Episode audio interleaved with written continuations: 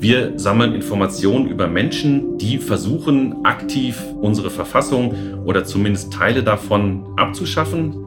Es kann weder von Massenüberwachung noch von einem gläsernen Bürger die Rede sein. Der Verfassungsschutz ist keine Polizei, muss man ganz klar mal sagen. Abgehört der kompakte Podcast des Bayerischen Landesamts für Verfassungsschutz mit Einblicken in Arbeitsweisen und Themenfelder eines deutschen Inlandsnachrichtendienstes. Und damit herzlich willkommen zu Abgehört, dem Podcast des Bayerischen Verfassungsschutzes mit Einblicken in Arbeitsweisen und Themenfelder eines deutschen Inlandsnachrichtendienstes.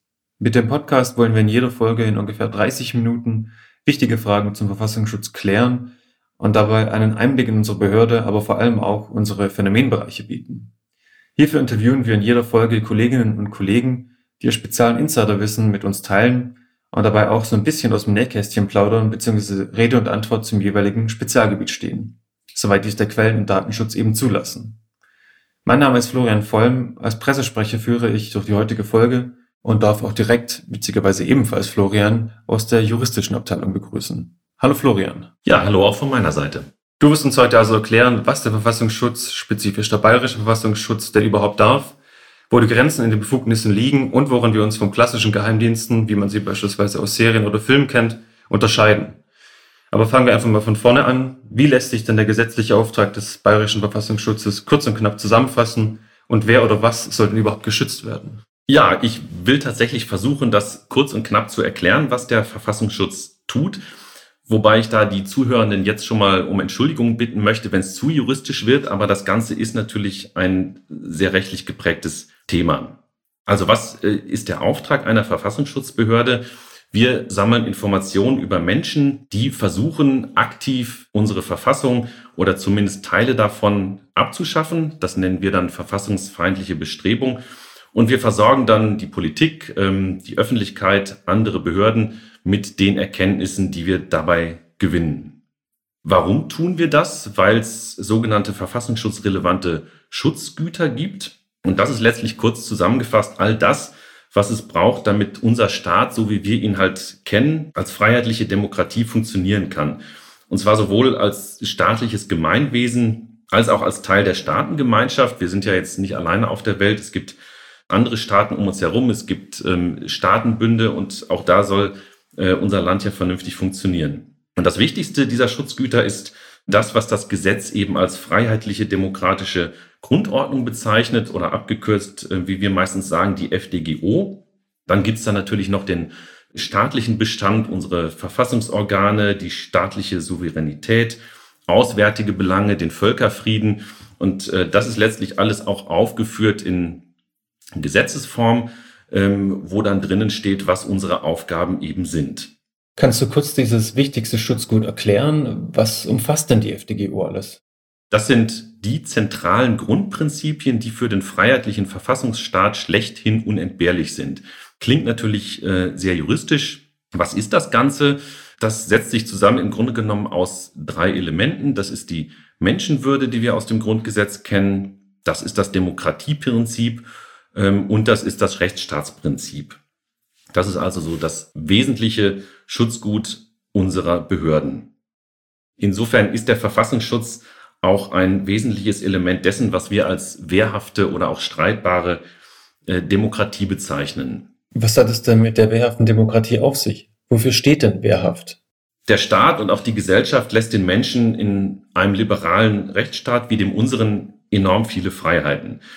Äh, jetzt gibt es zwar einige Spinner, die glauben, dass wir in einer Diktatur leben. Das haben wir ja in den letzten Jahren vermehrt feststellen können. Aber im Wesentlichen darf ja bei uns letztlich jeder tun, ähm, was er will. Und im Gegenzug möchte der Staat aber möglichst frühzeitig Bescheid darüber wissen, ähm, wenn jemand jetzt die staatlichen oder äh, gesellschaftlichen Grundfesten angreifen möchte. Und das natürlich auch zu Recht, damit der Staat sich nämlich gegen genau solche Leute, die wir als äh, verfassungsfeindliche oder sicherheitsgefährdende Bestrebungen bezeichnen, eben auch effektiv zur Wehr setzen kann.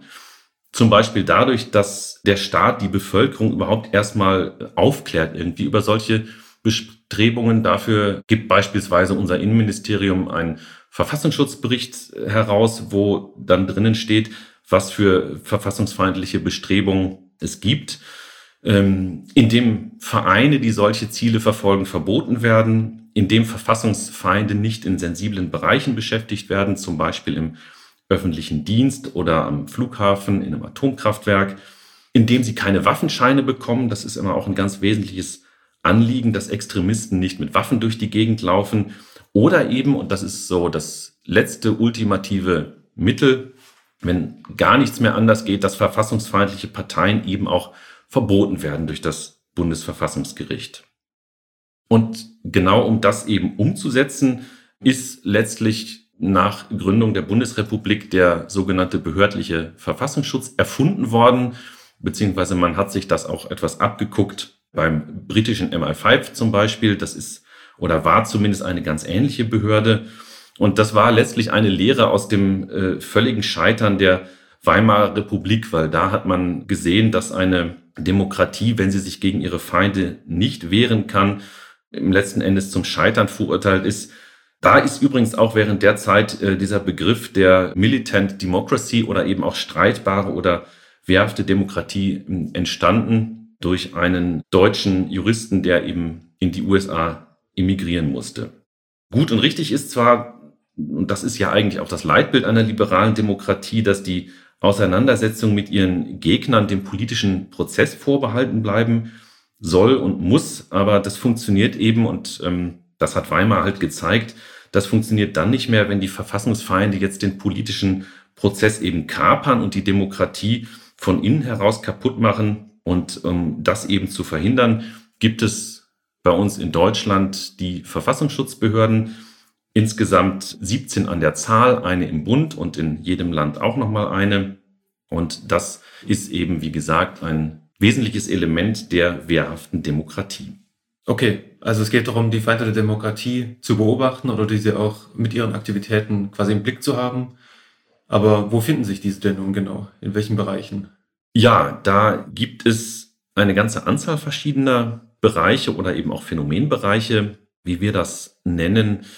Was vermutlich jeder kennt und schon gehört hat, das sind ähm, der Rechtsextremismus als ganz wesentliches Beobachtungsfeld unserer Behörde, auch der Linksextremismus. Dann spätestens seit 2001 ist das auch äh, im Fokus auch der Öffentlichkeit, die islamistischen Bestrebungen, wie zum Beispiel Mili Gödisch oder auch die salafistischen Bestrebungen, islamistischer Terrorismus. Dann gibt es einen auslandsbezogenen Extremismus, da kann man zum Beispiel nennen den türkischen Rechtsextremismus von den Grauen Wölfen haben bestimmt viele schon mal gehört oder auch die kurdische PKK, die europaweit als terroristische Vereinigung eingestuft ist. Relativ neue Phänomenbereiche sind die sogenannten Reichsbürger oder eben auch die, das wird jetzt etwas kompliziert, die verfassungsschutzrelevante Delegitimierung des Staates. Das klingt kompliziert. Das ist entstanden in den letzten Jahren anlässlich so der Proteste gegen die Corona-Maßnahmen, wobei natürlich nicht das Protestgeschehen selber von uns beobachtet wird. Das ist verfassungsrechtlich zulässig, wenn jemand sich versammelt und seine Meinung äußert, aber daraus entstanden sind natürlich auch so Geschichten, dass jemand Parlamente stürmen möchte, zum Beispiel dergleichen mehr. Das äh, wird auch von uns beobachtet. Dann gibt es, das ist eine Besonderheit in Bayern. Ansonsten macht das noch Hessen und das Saarland ähm, die Beobachtung der organisierten Kriminalität. Also wenn es darum geht, mafiöse Strukturen bei uns aufzuklären. Und nicht zuletzt beschäftigen wir uns natürlich auch ähm, mit so Sachen wie der Spionageabwehr, ähm, der Cyberabwehr, den Wirtschaftsschutz. Also da geht es dann darum, äh, Unternehmen, die bei uns tätig sind, zu schützen davor, dass sie ausgespäht werden durch Dienste anderer Staaten, also sprich Wirtschaftsspionage betreiben. Okay, das sind ganz schön viele Bereiche, in denen wir da aktiv sind. Aber die große und wichtige Frage, die sich natürlich daran knüpft, ist denn, äh, welche Mittel werden denn zur Auftragserfüllung ergriffen und kann man diese irgendwie auch kategorisieren? Also vorweg muss man sagen, glaube ich, dass so die, ähm, die meisten Erkenntnisse, die wir gewinnen, aus äh, offenen Quellen kommen. So nennt man das, wenn es um Informationen geht, die letztlich eigentlich allen in gleicher Weise zur Verfügung stehen. Internet, Zeitungen, öffentliche Veranstaltungen, Flugblätter, solche Dinge. Und das bezeichnet man dann im äh, nachrichtendienstlichen Jargon als Open Source Intelligence oder eben auch OSINT. Aber das ist natürlich nicht alles, denn sonst bräuchte es so eine Behörde wie die unsere nicht. Und deswegen gibt es eben auch die sogenannten nachrichtendienstlichen Mittel. Und das sind letztlich vereinfacht gesagt all die Methoden zur Informationsbeschaffung, von denen sonst eben niemand etwas mitbekommt, weil wir sie heimlich erledigen. Und das wird jetzt ein bisschen kompliziert darüber zu sprechen, weil äh, das wird vielleicht der ein oder die andere mal mitbekommen haben. Es letztes Jahr ein Urteil des Bundesverfassungsgerichts gab, die haben sich mit unserem äh, Gesetz, dem Bayerischen Verfassungsschutzgesetz oder kurz bei VSG, befasst und festgestellt, dass das in Teilen verfassungswidrig ist. Und da ist der Bayerische Landtag nun daran, dieses Gesetz zu überarbeiten, nachzubessern. Und da geht es eben insbesondere auch um die nachrichtendienstlichen Mittel, die nämlich ähm, allesamt im Gesetz geregelt sind. Denn das muss man auch dazu sagen, wir sind in erster Linie mal eine staatliche Behörde und das, was wir tun, das findet immer seine Grundlage auch im Gesetz, so wie bei allen anderen Behörden auch. Und ähm, insofern ist es, wie gesagt, äh, ein bisschen schwierig, jetzt zu den einzelnen nachrichtendienstlichen Mitteln was zu sagen, weil dieses Gesetz eben gerade geändert wird und so wie es dann später aussehen wird, das kann man dann naturgemäß noch nicht so recht vorhersagen. Denn dem Gesetzgeber kann man da nicht vorgreifen. Ich werde es trotzdem mal ein bisschen ähm, versuchen, das mal aufzudröseln.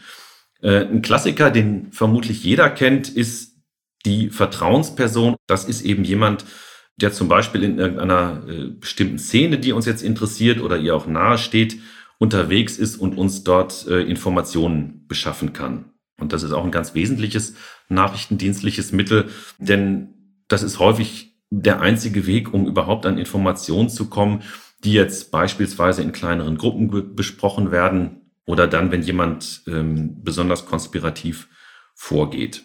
Und das geht zumindest dann, wenn es längerfristig passieren soll, nur dann, wenn die Gruppierung, um die es da eben geht, ja von einer gewissen Wertigkeit oder von einer gewissen Gewichtigkeit ist. Das hat uns das äh, Bundesverfassungsgericht eben so vorgegeben und genauso werden wir, wenn das bei VSG mal geändert ist, da auch nicht alleine drüber entscheiden können, sondern das muss irgendeine Stelle sein, die dann außerhalb unseres Amtes ist. Welche das sein wird, da werden wir im Sommer mehr wissen. Dann können wir uns ja hier vielleicht nochmal treffen und äh, uns über das geänderte Gesetz unterhalten. Das wird eben der Landtag dann entscheiden. Was man auch kennt äh, aus Film und Fernsehen, ist die sogenannte Observation. Und äh, das funktioniert in der Realität allerdings natürlich ein bisschen anders, als wir das aus dem Tatort kennen, wo dann vielleicht die Kommissarin im Privatwagen mal eine Nacht bei irgendwem vor der Haustür steht. Das ist schon ein bisschen äh, aufwendiger, das Ganze. Und auch das geht von Rechts wegen jetzt nicht so ohne weiteres. Äh, auch da ist es so, dass je länger so eine Maßnahme dann dauert, man da auch bestimmte Schwellen ähm, erreichen muss. Auch das wird dann möglicherweise eine externe Stelle anordnen. Also das ist eben, wie gesagt, nicht so, dass mal ein Sachbearbeiter beispielsweise schnell entscheidet, wir machen jetzt dies oder das, sondern da steckt dann in der Regel auch ein sehr aufwendiges Verwaltungsverfahren dahinter. Ansonsten gibt es noch zahlreiche andere Methoden und Mittel.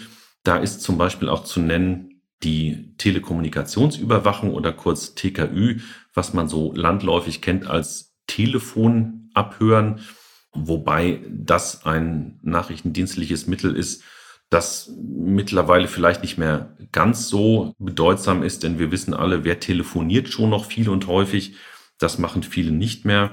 Aber auch da ist es so, dass anders als man das aus dem Fernsehen vielleicht kennt, ähm, man ein sehr aufwendiges Verfahren durchlaufen muss, wo auch äh, externe Stellen beteiligt sind, das Innenministerium zum Beispiel, bevor eine solche Maßnahme überhaupt mal durchgeführt werden darf. Und äh, was uns alle interessiert, dürfen denn auch technische Geräte überwacht werden, also beispielsweise mein Handy oder auch mein Laptop oder ähnliches? Grundsätzlich dürfen wir das, wobei wir dein Handy und dein Laptop äh, sicherlich nicht überwachen dürfen, weil du schlichtweg kein Extremist bist.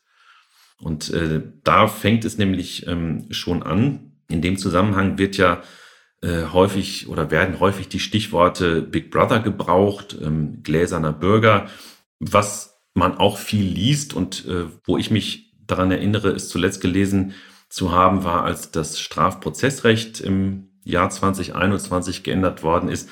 Massenüberwachung ist auch so ein Begriff, der da immer fällt.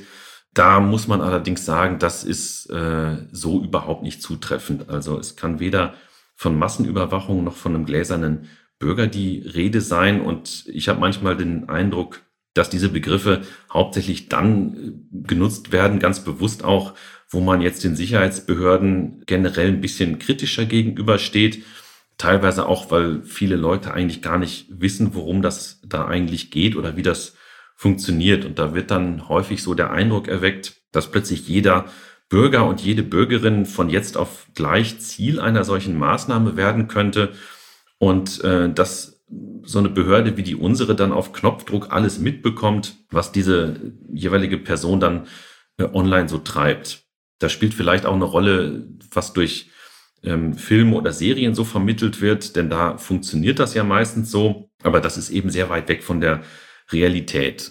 Zum einen muss man sagen, so aus rein rechtlichen Gründen, die Hürden für solche Maßnahmen äh, sind sehr, sehr hoch.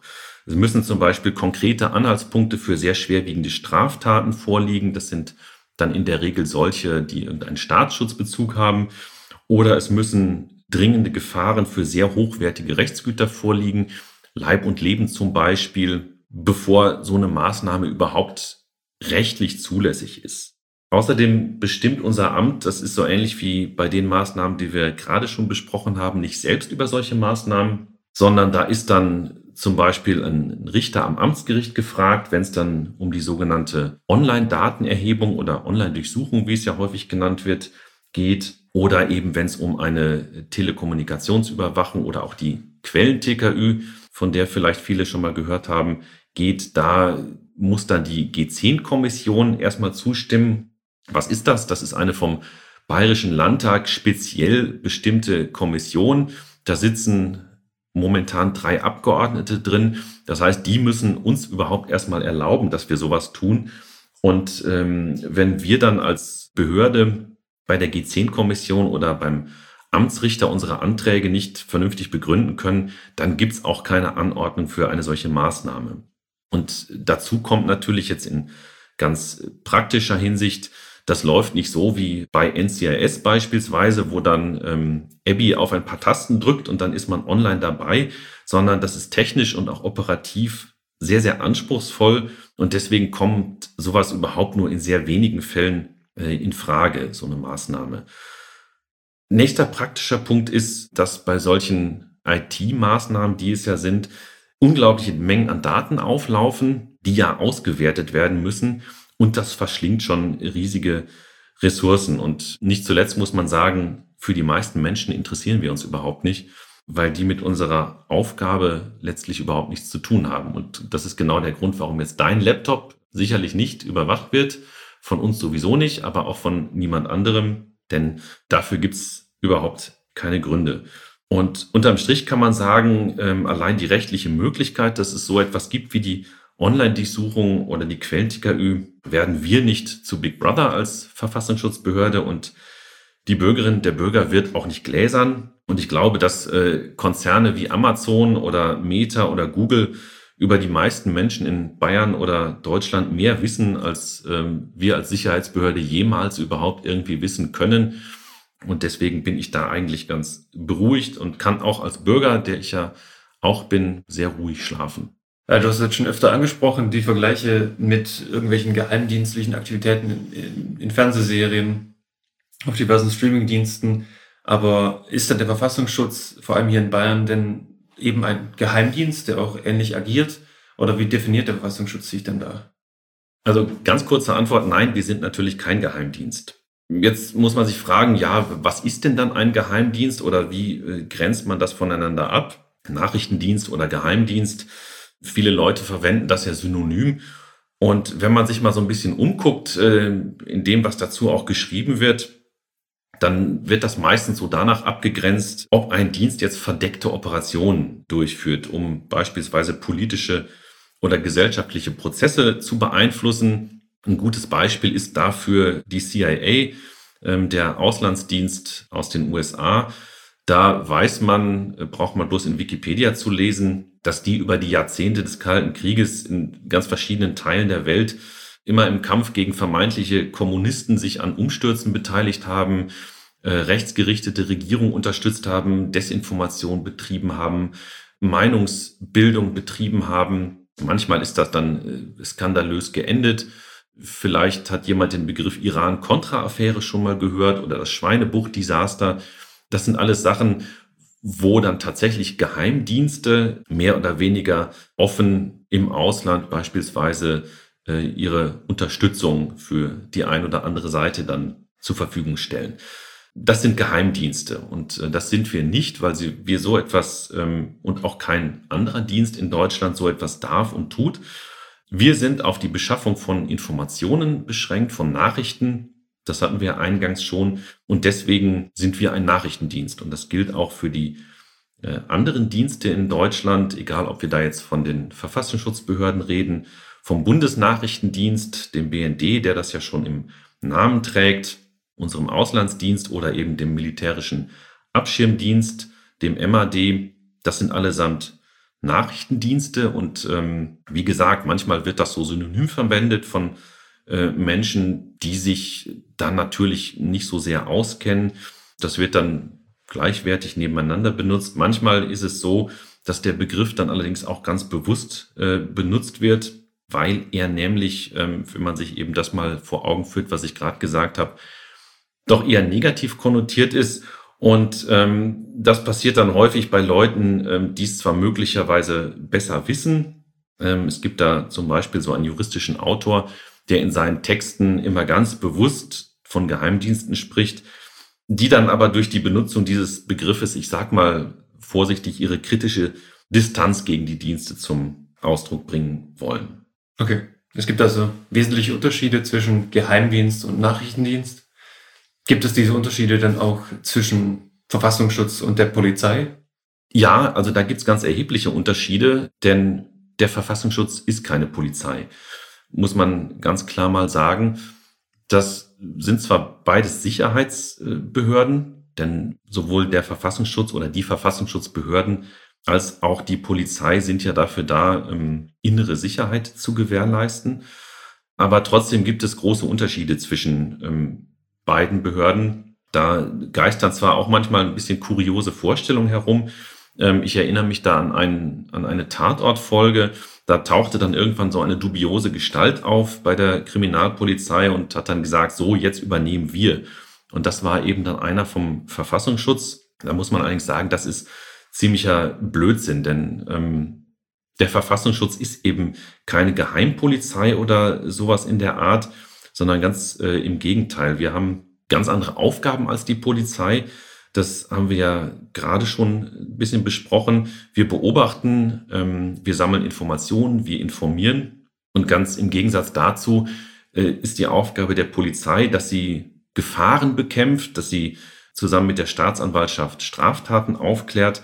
Und das ist wiederum was, womit wir jetzt nichts am Hut haben. Und äh, genau deswegen haben wir jetzt als Verfassungsschutzbehörde auch keine Befugnisse wie die Polizei. Wir dürfen niemanden festnehmen, wir dürfen nichts beschlagnahmen, wir dürfen niemanden anhalten oder irgendwie befragen, äh, zwangsweise und äh, auch sonst nichts, was mit äh, polizeilichen Zwangsbefugnissen zu tun hat.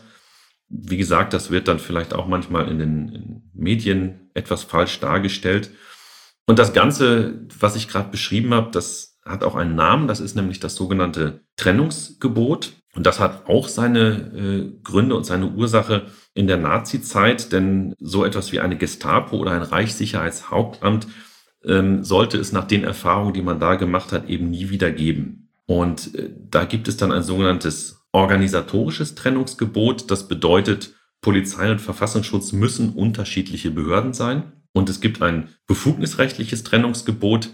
Das bedeutet, der Verfassungsschutz darf keine polizeilichen Befugnisse haben. Und wir dürfen auch nicht beispielsweise die Polizei darum bitten, dass sie für uns mal irgendetwas erledigt, was wir nicht dürfen. Auch das ist rechtlich absolut unzulässig.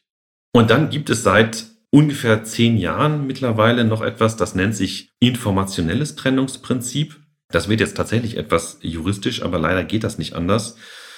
Das hat das Bundesverfassungsgericht in einer Entscheidung erfunden, die es eben 2013 gefällt hat. Das ist dann in weiteren Entscheidungen bis in die jüngste Zeit etwas fortentwickelt worden noch. Und da geht es dann vereinfacht darum, dass das Gericht sagt, Polizei und Verfassungsschutz haben eben grundsätzlich verschiedene Aufgaben. Deswegen haben sie auch unterschiedliche Befugnisse. Wir dürfen Informationen sammeln, ohne dass eine Straftat oder eine polizeiliche Gefahr gegeben ist.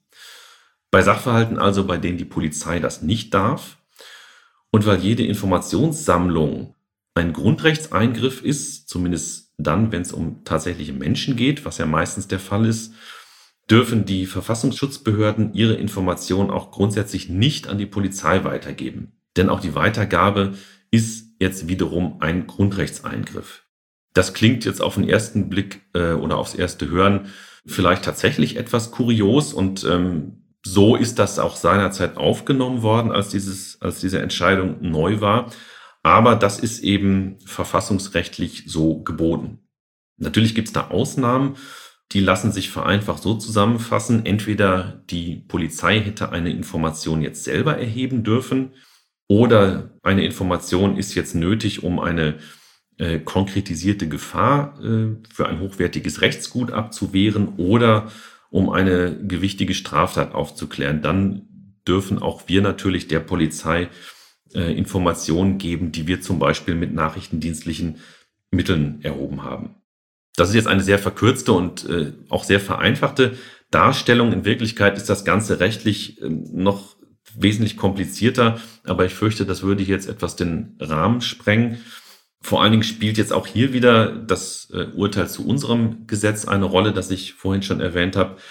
Denn da hat das Bundesverfassungsgericht sich auch nochmal sehr ausführlich mit der Informationsübermittlung beschäftigt. Trotzdem ist es natürlich so, dass die Verfassungsschutzbehörden und die Polizei im Rahmen dessen, was jetzt rechtlich möglich ist und erlaubt ist, gut zusammen. Und ähm, gerade in Bayern habe ich das Gefühl, funktioniert das relativ gut, was sicherlich auch daran liegt, dass bei uns etliche Kolleginnen und Kollegen arbeiten, die in ihrem früheren Leben tatsächlich mal bei der Polizei tätig waren.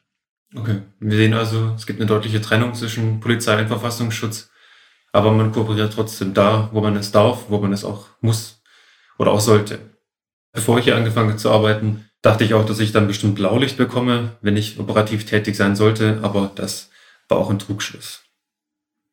Gut, damit wären wir auch am Ende angekommen und ähm, ich würde das gerne als das Trennungsgebot so als Schlussbegriff quasi stehen lassen. Bedanke mich jetzt erstmal bei dir äh, für deine Zeit bei Abgehört und danke auch fürs Zuhören und bis zur nächsten Folge. Noch kurz als Anmerkung oder als Ausblick, diese und auch alle weiteren Folgen sind überall zu finden, wo es Podcasts gibt und sind natürlich auch auf www.verfassungsschutz.bayern.de verfügbar. Auf der Website informieren wir überdies über unsere Phänomenbereiche, Beobachtungsobjekte und auch Präventionsangebote und bieten ähm, auch kostenfrei den Verfassungsschutzbericht, Flyer und Broschüren zu diesen Themen an. Bei Fragen und Anregungen, gerne auch bei Themenwünschen, können Sie sich jederzeit über öffentlichkeit.lv.bayern.de an uns wenden. Und damit bis zum nächsten Mal.